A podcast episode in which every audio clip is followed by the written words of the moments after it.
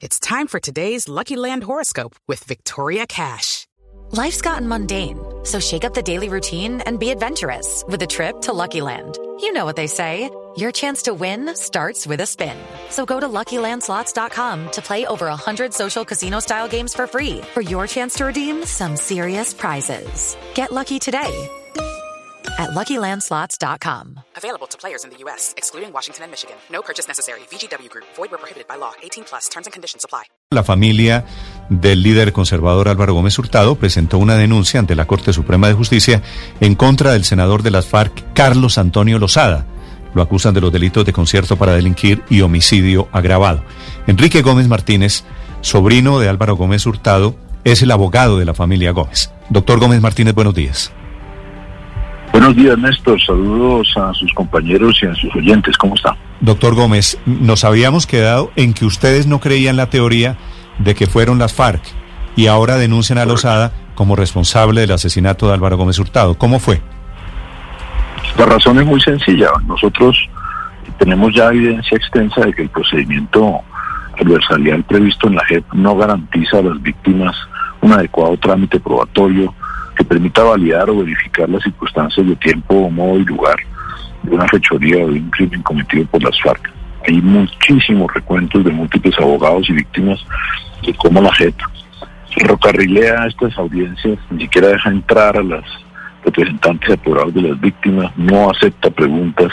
Entonces, lo que viene para el caso de Álvaro Gómez, después de 12 años de practicar muy, muy seriamente bajo la tutela de la Fiscalía, la Procuraduría y los apoderados de Ernesto Santerio y Horacio Certa, un catálogo extenso de pruebas que acreditan la ocurrencia de un crimen de Estado, no podemos permitir que una jurisdicción de conveniencia, como lo es la JEP, termine cerrando este caso con una muerte de tercera.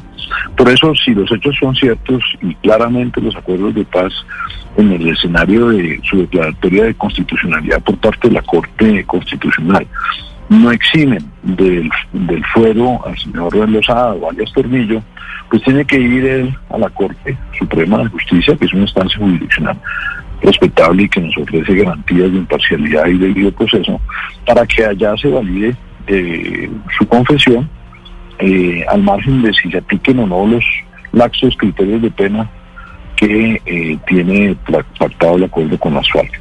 ¿Por qué? Porque dirá la opinión pública, no es un reconocimiento ni mucho menos, es precisamente una solicitud respetuosa a la Corte Suprema de que con su poder inquisitivo, con su tradición y la seriedad de, de sus investigadores y magistrados auxiliares, pues revisen realmente si esto tiene alguna asomo de verdad que no parece tenerlo. Sí. sí. Doctor Gómez, estoy leyendo el auto de la Justicia Especial de Paz. El auto, exactamente le doy el número 167 del pasado 13 de octubre, en el que cita a esta audiencia de reconocimiento temprano a Carlos Antonio Lozada y a Rodrigo Londoño por el crimen de, de Álvaro Gómez, hurtado de su tío. Y encuentro que allí también citó a las víctimas para que vayan a la audiencia. Usted nos dice que no los han citado. Sí. Ahí está No, la, no, citación. la- el auto me lo, me lo notificó eh, la magistrada, una de las magistradas por WhatsApp. Eh, pero es que yo creo que la opinión pública, ustedes deben eh, explicarle a la opinión pública cómo funciona eso. Los imputados, en este caso, supongamos, Tornillo, cuando esté declarado, están en una sala. Allá están los magistrados. Las víctimas y apoderados están en otra sala diferente. Las víctimas y, apoderados no pueden preguntar. Esa es la realidad. Lo que pasa es que no se lo han contado a la opinión. Entonces uno tiene que presentar respetuosas solicitudes de interrogación a, a- a las salas de la JEP y ellos deciden si las preguntas de uno son o no pertinentes. Mm. Así como ellos deciden si eh, se deben o no practicar eh, pruebas adicionales para validar el dicho de los señores postulados o, o cabecillas de las FARC. Eso no es un procedimiento que nosotros consideremos sea adecuado para eh, aseverar y desvirtuar, vuelvo y le digo, 12 años de actividad judicial muy seria, documentada en más de 300 pruebas o 332 pruebas que se han practicado en, en la investigación bajo radicado 61464 para que uno vaya a una sala de audiencia donde no va a ver ni siquiera qué es lo que se está declarando, tiene que verlos por una pantallita y pasar en un papelito, por favor pregúntele al señor o haga, si es tan amable, pregúntele y, y el juez decide si sí pregunta o no mm. pregunta. Eso sí no, no, nos ofrece a nosotros garantías. El hecho... que eso, para la trascendencia de este crimen, pues me amerita alguna cosa más, sobre todo porque hay mucha evidencia que señala eh, otras casas criminales en conjunto, como ya hemos dicho hasta la saciedad, con miembros del alto gobierno, en particular de Horacio Serpa y Ernesto Doctor Gómez, el hecho de que ustedes estén denunciando al señor Lozada como responsable del crimen de Álvaro Gómez, ¿significa que ustedes cambiaron de opinión y sí creen que las FARC mataron a Álvaro Gómez? No, para nada. ¿Esto de, de dónde? Lo estamos escribiendo, como toca, en el marco de la ley colombiana, que la afirmación o autoincriminación de ese señor Lozada se investigue, pero en un sitio serio. Se puede coger aquí y trivializar lo que estamos haciendo. Iremos a la JEP, claro, ya otorgamos los poderes precisamente para que un grupo de abogados especializados en esa jurisdicción, que yo no lo soy, entonces le pregunto, comparezcan y, representen ante las víctimas. Seguiremos y atenderemos las convocatorias de Piedad Córdoba Luis Eduardo Garzón y, los cabecillas de las FARC en la Fiscalía. Y además exigimos que en condición de aforado este señor responda por su autoincriminación, demostrando si esa autoincriminación es o no basada en la verdad ante la Corte Suprema de Justicia. En todos los frentes nos vamos a mover y no creo que haya evidencias reales, materiales, de que las FARC hayan eh, adelantado la, eh, la autoridad intelectual y material de la muerte de Álvaro Gómez. Doctor Gómez, ¿ustedes creen que Lozada y los parlamentarios de las FARC renuncian al fuero de la JEP por ser congresistas? La decisión eh, la pueden tomar en cualquier momento. El país acaba de conocer el presidente reciente de, de Álvaro Uribe eh, al margen de eso, si mantienen el fuero, nosotros sí exploramos y sí pretendemos que todas las instancias judiciales tradicionales, llamémoslas permanentes, que sí tienen la capacidad inquisitiva y pienso ofrecen la imparcialidad a los colombianos, investiguen estos hechos o estas denuncias o estas autoincriminaciones. Eh, dejar esto exclusivamente en manos de las FARC, de la JEP, me parece que es dejarlo en manos de las FARC, que tienen allá acuñado una jurisdicción de risas. El país ya lo mm. venía mirando y esa precisamente a, través del escándalo que genera el autoincriminación en lo de Álvaro Gómez, que la, que la JEP ha hecho olvidar al país cuán eh, ridícula, superficial y, poco seria estaba resultando toda esa tramitología entre la JEP, por lo menos para las víctimas y sobre todo para la verdad partiendo de la premisa que en esa jurisdicción responsabilidad penal individual pues no va a haber mayor cosa. ¿sí? Entonces, yo lo que creo que estamos haciendo es coherente, eh, porque la verdad no se puede establecer simplemente con que yo le diga una cosa u otra. Y, y se ha dicho ante la familia Gómez, en una situación en la que nosotros como familiares de Álvaro Gómez nos encontramos, que es lamentable, que es que quedamos burlados por las FARC insultados por Ernesto Samper e ignorados por la justicia permanente. Entonces nosotros volvemos a la justicia permanente y decimos, ¿y qué pasó con 12 años y los 120 mil folios que se han recaudado del 2008 acá? ¿Eso todo va a la caneca? ¿Será que todos esos tres fiscales de conocimiento, los procuradores, será que los mismos apoderados de Ernesto Samper y Horacio Serpa son todos unos imbéciles, incluyéndome a mí, más el general Naranjo que ordenó la policía judicial de este caso durante cinco años? Todos somos unos tarados que hicimos una cantidad de pruebas testimoniales, documentales, inspecciones judiciales, inspecciones en el lugar de los hechos, y todo eso va para la caneca porque un señor por allá Dijo, yo no, yo fui. Y uno le pregunta, ¿y cómo fue que fue? Y el tipo dice, ah, yo fui porque me han dicho y yo lo hice ese día.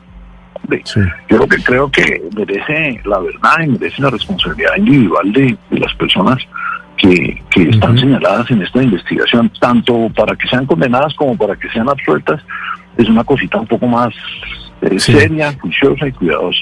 A las carreras, Sí, pues usted sabe. Puede que suceda, puede que suceda que, lo saquen esto, la bajeta, lava más rápido y cuida su ropa fina, pero nosotros no tenemos por qué aceptar eso. Sí, usted, usted, pues eh, como buen abogado que es, debe haber calculado que de golpe la Corte Suprema de Justicia dice no, nosotros no somos los competentes, váyase para la Jurisdicción Especial para la Paz. ¿Qué harían ustedes en ese caso? Después de, de lo que usted Pues, piensa de la Jurisdicción Especial para la Paz. Pe- pelear, pelear porque el señor o es aforado o no es aforado, o es parlamentario o no es parlamentario. ¿Cómo? Doctor, doctor Gómez, ¿me yo- habla al teléfono no si es tan amable? Yo, yo no yo no lo volví al señor parlamentario. El señor o es parlamentario o no es parlamentario. Si es parlamentario, es aforado bajo la Constitución de Colombia. Esa es la tesis de Néstor, esa es la tesis de. Néstor Humberto Martínez, ¿verdad? No, no. No, me da pena con usted, pero eso es lo que dice el fallo de la Corte Constitucional. Eso no tiene nada que ver Pero- la opinión del... El señor, el señor ex fiscal lo que hace es recordarnos que hay un fallo. Y ese fallo dice claramente que la condición de aforado se mantiene. Cualquiera que lo lea, yo le mando el extracto ya mismo, lo dice con absoluta claridad. Se declara inconstitucional las excepciones del fuero para todas esas personas. Entonces, la Corte tendrá que decir, hay fuero, conozco. O no hay Pero, fuero, pero, el, pero el fuero la- parlamentario, el fuero parlamentario, usted lo sabe, doctor Gómez, es también para delitos cometidos durante su época de parlamentario. Pues también el fuero parlamentario no aplica en este caso y eh, para efectos de la eh, alcance de la JEP para casos de lesa humanidad, ni hay macrocaso en el cual estén mencionados magnicidios y allá está la JEP conociendo, Néstor. O sea, si lo que vamos es a ir al preciosismo aquí procesal, venga, yo le cuento ese cuento. Es un delito reconocido por el Estado colombiano como un delito de lesa humanidad. Por lo tanto, expresamente excluye el conocimiento de la JEP. En la JEP no se puede abrir ninguna investigación si no hace parte de un macrocaso. No hay un macrocaso de magnicidios, sin embargo, ya se apropió la JEP y ya está citando a estas personas a esa versión express que llaman allá. Entonces, sí, doctor. si es de preciosismos, aquí, aquí el objetivo en, en últimas, para que toda Colombia lo vea, es meternos en ese farragoso hábito colombiano de meterle abogado a todo para tapar la verdad. Sí, Y doctor Gómez, pero la- nosotros estamos obligados a hacerlo, lo, lo haremos, pero no se va a llegar a la verdad, porque lo que se busca tácticamente es que el único fiscal en 25 años que Ernesto Samper no controla no pueda hacer nada. Y para allá vamos. Pero, pero digamos que la JEP en algún momento prioriza y lo convierte en un macrocaso, lo, lo incluye en un macrocaso y empieza la investigación y en ese caso es altamente probable que la Corte Suprema diga no, esta investigación es de la JEP. En ese caso ustedes, la familia del señor Álvaro Gómez, ¿estaría pensando de pronto en acudir a algún tribunal internacional o alguna justicia internacional? Nosotros vamos a ir a todas las partes. Ya se lo dijimos, poder para la JEP. Mantenemos nuestra participación como parte civil en la, en la- ante la Fiscalía Delegada, ante la Corte, y nos haremos parte de ser posible en, ante la Corte Suprema de Justicia. Y si vemos que, como se anticipa, que hay una clara violación del procedimiento de la JEP para asumir competencia en este momento, y por eso estamos presentando un recurso en la fecha, Sí. que estos jueces van a ser jueces de acomodo para, Doctor para tocar la verdad e impedir que se haga justicia, pues iremos a la Corte Penal Internacional, claramente. Sí. A la Doctor Corte Gómez. Interamericana, pues yo ya ni...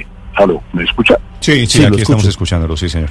Ricardo, a la la última, la última pregunta. Pues ya ni, ya ni, ya ni vamos, ¿sí? Porque nosotros, se murió mi padre, se, mu- se murió mi señora tía, se murió mi querido primo Álvaro José, y ni siquiera me contestaron un radicado que hice en abril del 2014, porque en la, en la, en la jurisdicción eh, interamericana hay muertos de primera, segunda y tercera categoría, y el caso de Álvaro Gómez es de tercera categoría en esa jurisdicción, eso a mí no me ofrece ya ninguna credibilidad, siga. Aquí se está jugando la esencia del acuerdo de paz. La presidenta de la JEP ha dicho que no solamente será la confesión de Carlos Antonio Lozada y de Rodrigo Londoño la que tengan en cuenta, sino que tendrán que entregar pruebas de que ellos sí mataron a Álvaro Gómez Hurtado. ¿Qué posición va a adoptar la familia si ellos llegan a entregar pruebas de que sí fueron los que mataron a, a su tío, a don Álvaro Gómez? Ejercer un derecho que está en la Constitución, en el marco del debido proceso, que se llama el derecho de contradicción y de sana crítica, eh, que es el derrotero esencial bajo el cual en la dialéctica judicial en Colombia se deben establecer los hechos y su veracidad, que es un derecho que, que se nos ha querido socavar aquí con la cosa rápida de decir, ah, ya reconoció, ya reconoció, mire, Gómez, Gómez ya reconoció, no debatan, no abran, tapen, tapen, tapen, no va a suceder. Nosotros vamos a poner los abogados que haga falta y vamos a seguir en esta lucha, siempre en el cauce de la ley, siempre en el cauce del procedimiento y contradecirlos. Las pruebas que ofrezcan credibilidad y superen precisamente esa, esa tarifa, ese ese gravamen de la contradicción, pues quedarán legitimadas. Las pruebas que no, pues se caerán. Y me permito anticipar que eh, habiendo tenido yo el peso de practicar pruebas durante 12 años que constituyen una pirámide indiciaria demoledora y que por alguna razón, Néstor, yo no sé cuál es, nadie en el país quiere que vayan a juicio. Esas 12, eh, 12 años de trabajo procesal se quiere cogerlos rapidito, rapidito y mandarlos a la basura. Yo pregunto, ¿por qué la hipótesis Rasguño nunca puede ir a juicio? Entonces, quien, quienes hemos vivido, construido con el trabajo juicioso entre fiscales, procuradores y abogados, eh, una, una realidad procesal que nunca nadie deja dar a luz, pues sí le queda a uno como la dudita de decir, y entonces todo eso es chivo y lo que hay que aceptar es el señor Tornillo, pues veamos qué dice Tornillo en relación con circunstancias de tiempo, modo y lugar, que no ha dicho nada. No ha dicho nada. Lo único que ha dicho es que un muerto le encargó a unos muertos que iban acompañados de otros muertos que mataran a este señor, pero la orden la había dado, si no estoy mal, 13 años antes, pero que entonces se decidió ejecutar el 2 de noviembre de 1995 sin ningún asomo de móvil concreto para hacerlo. Cuando Álvaro Gómez en ese mismo mes había dictado varias charlas y entrevistas a la prensa diciendo que había que iniciar de inmediato un proceso de negociaciones con las FARC. O sea, lo que les piden al país es que uno de los grandes líderes de la derecha colombiana estaba invitando a las FARC al Hotel Tequendama. Dijo que había que declarar zona de fuera del conflicto del Hotel Tequendama. Eso dijo Álvaro Gómez antes de que lo mataran y esos señores a los cuales están invitando de manera generosa a dialogar son los que eh, inexplicablemente solo para ayudarle un poquitico a Ernesto Samper lo mataron en 2 de A propósito, doctor Gómez, le hago, le hago una última pregunta sobre Ernesto Samper, que le dice a la revista Semana, ayer usted debió leer la entrevista, le dice que lo que ustedes están buscando es plata, que es una tesis muy repetida, que lo que ustedes quieren es una reparación económica. ¿Eso es cierto?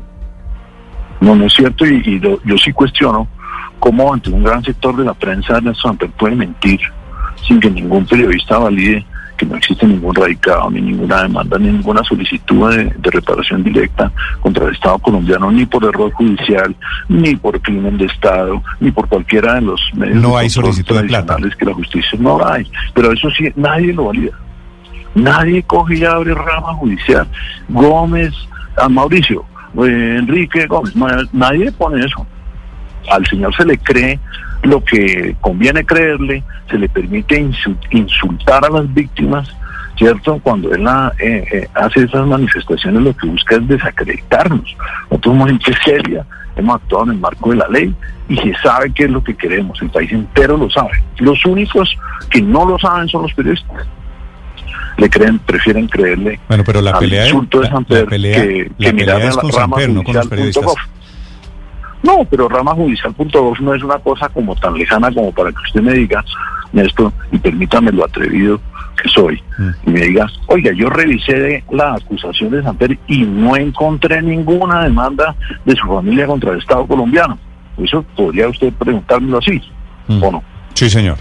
Pero, de todas ah, formas, en aras de la discusión, en caso de que fuera hallado responsable el Estado, posteriormente se podría hacer la demanda, ¿o no? Pues hacemos un comunicado. Pero sí, pero por eso le pregunto porque el comunicado, porque el comunicado anuncia anuncia que la reclamación económica iría a la defensoría del pueblo. Si la, si la hubiera, porque es que no ve que yo no me puedo constituir como parte civil. Por eso, pero usted me dice... El proceso penal bajo ley 600, sin una pretensión económica, pues es un requisito de procedibilidad para que me dejen actuar en mi acción penal. Yo sé que lo que Nelson Santer quiere ¿sí? Mm. Es que yo renuncie a ese requisito de posibilidad para que no pueda acceder a la investigación. No lo voy a hacer. El que tendría que responder ahí es el autor intelectual o material que se establezca en el marco de la ley 600 en el proceso penal. Yo sostengo, con base en pruebas, y quiero pedir que se acuse a Ernesto Samper y su Serpa. En caso dado, no sería el Estado, ojo, sino el señor Samper que de su bolsillo tendría que pagar el daño moral que ha causado a mi familia. Y esa tampoco la recibimos, pues yo ese señor no recibo ni el saludo. La mandamos a donde, a la Defensoría Pública de Oficio, que mucha falta hizo en este proceso, porque por ejemplo, Héctor Paul Flores no pudo presentar su casación porque ese servicio no se le prestó a la Defensoría Pública de Oficio en el 2001 y quedó condenado a la bicocada de 18 años, pasó, quedó condenado a 40 y pasó 18 años, 9 meses en la cárcel. Y hoy que les, le hemos pedido a la Corte Suprema, yo representando al único condenado de este caso, y a los otros 13 señores que quedaron absueltos en su totalidad, nadie los ha ayudado. Yo sí he pedido a la Corte Suprema que le revoque la sentencia a Héctor Paul, que no consigue, él, él ni plata quiere, siempre quiere, quiere un puesto, un trabajo, para poder que no le pregunten por qué está condenado no le dan puesto.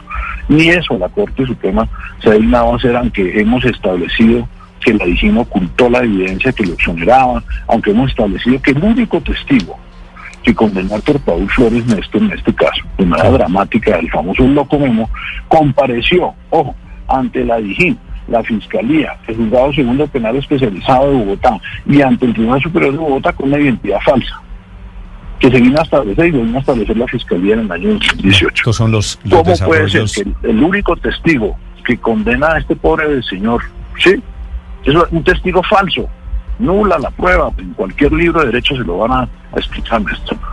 La prueba basada en una falsedad es nula. Y en la corte dice, no, no, no, no me parece. Que siga condenado otro ratico Héctor Paul. Sí, Ernesto Samper y Horacio Serpa son condenados por la muerte de Álvaro Gómez. La indemnización que tienen que pagar irá a fortalecer la Defensoría Pública de Oficio Entiendo. para que poderosos que quieren ocultar sus fechorías como estas personas no puedan coger y meter en las ruedas espantosas la justicia a inocentes, como pasó en este caso, no lo olvidemos, con 12 de los 13 imputados que Gómez Méndez acusó ante el juzgado segundo penal de especializado de Bogotá y que fueron exonerados de todos los cargos. Esa es la realidad. de El la doctor Enrique Gómez Martínez es. Sobrino y abogado en el caso Intentando Justicia por la muerte, el asesinato de Álvaro Gómez Hurtado. Gracias, doctor Gómez Martínez, por acompañarnos esta mañana. Néstor, muchas gracias por, por su llamada y su atención. Buen día. It is Ryan here, and I have a question for you. What do you do when you win? Like, are you a fist pumper? A woohooer, a hand clapper, a high fiver. I kind of like the high five, but if you want to hone in on those winning moves, check out Chumba Casino. At chumbacasino.com, choose from hundreds of social casino style games for your chance to redeem serious cash prizes. There are new game releases weekly, plus free daily bonuses. So don't wait. Start having the most fun ever at chumbacasino.com. No purchase necessary. Group. Void were prohibited by law. See terms and conditions. 18 plus.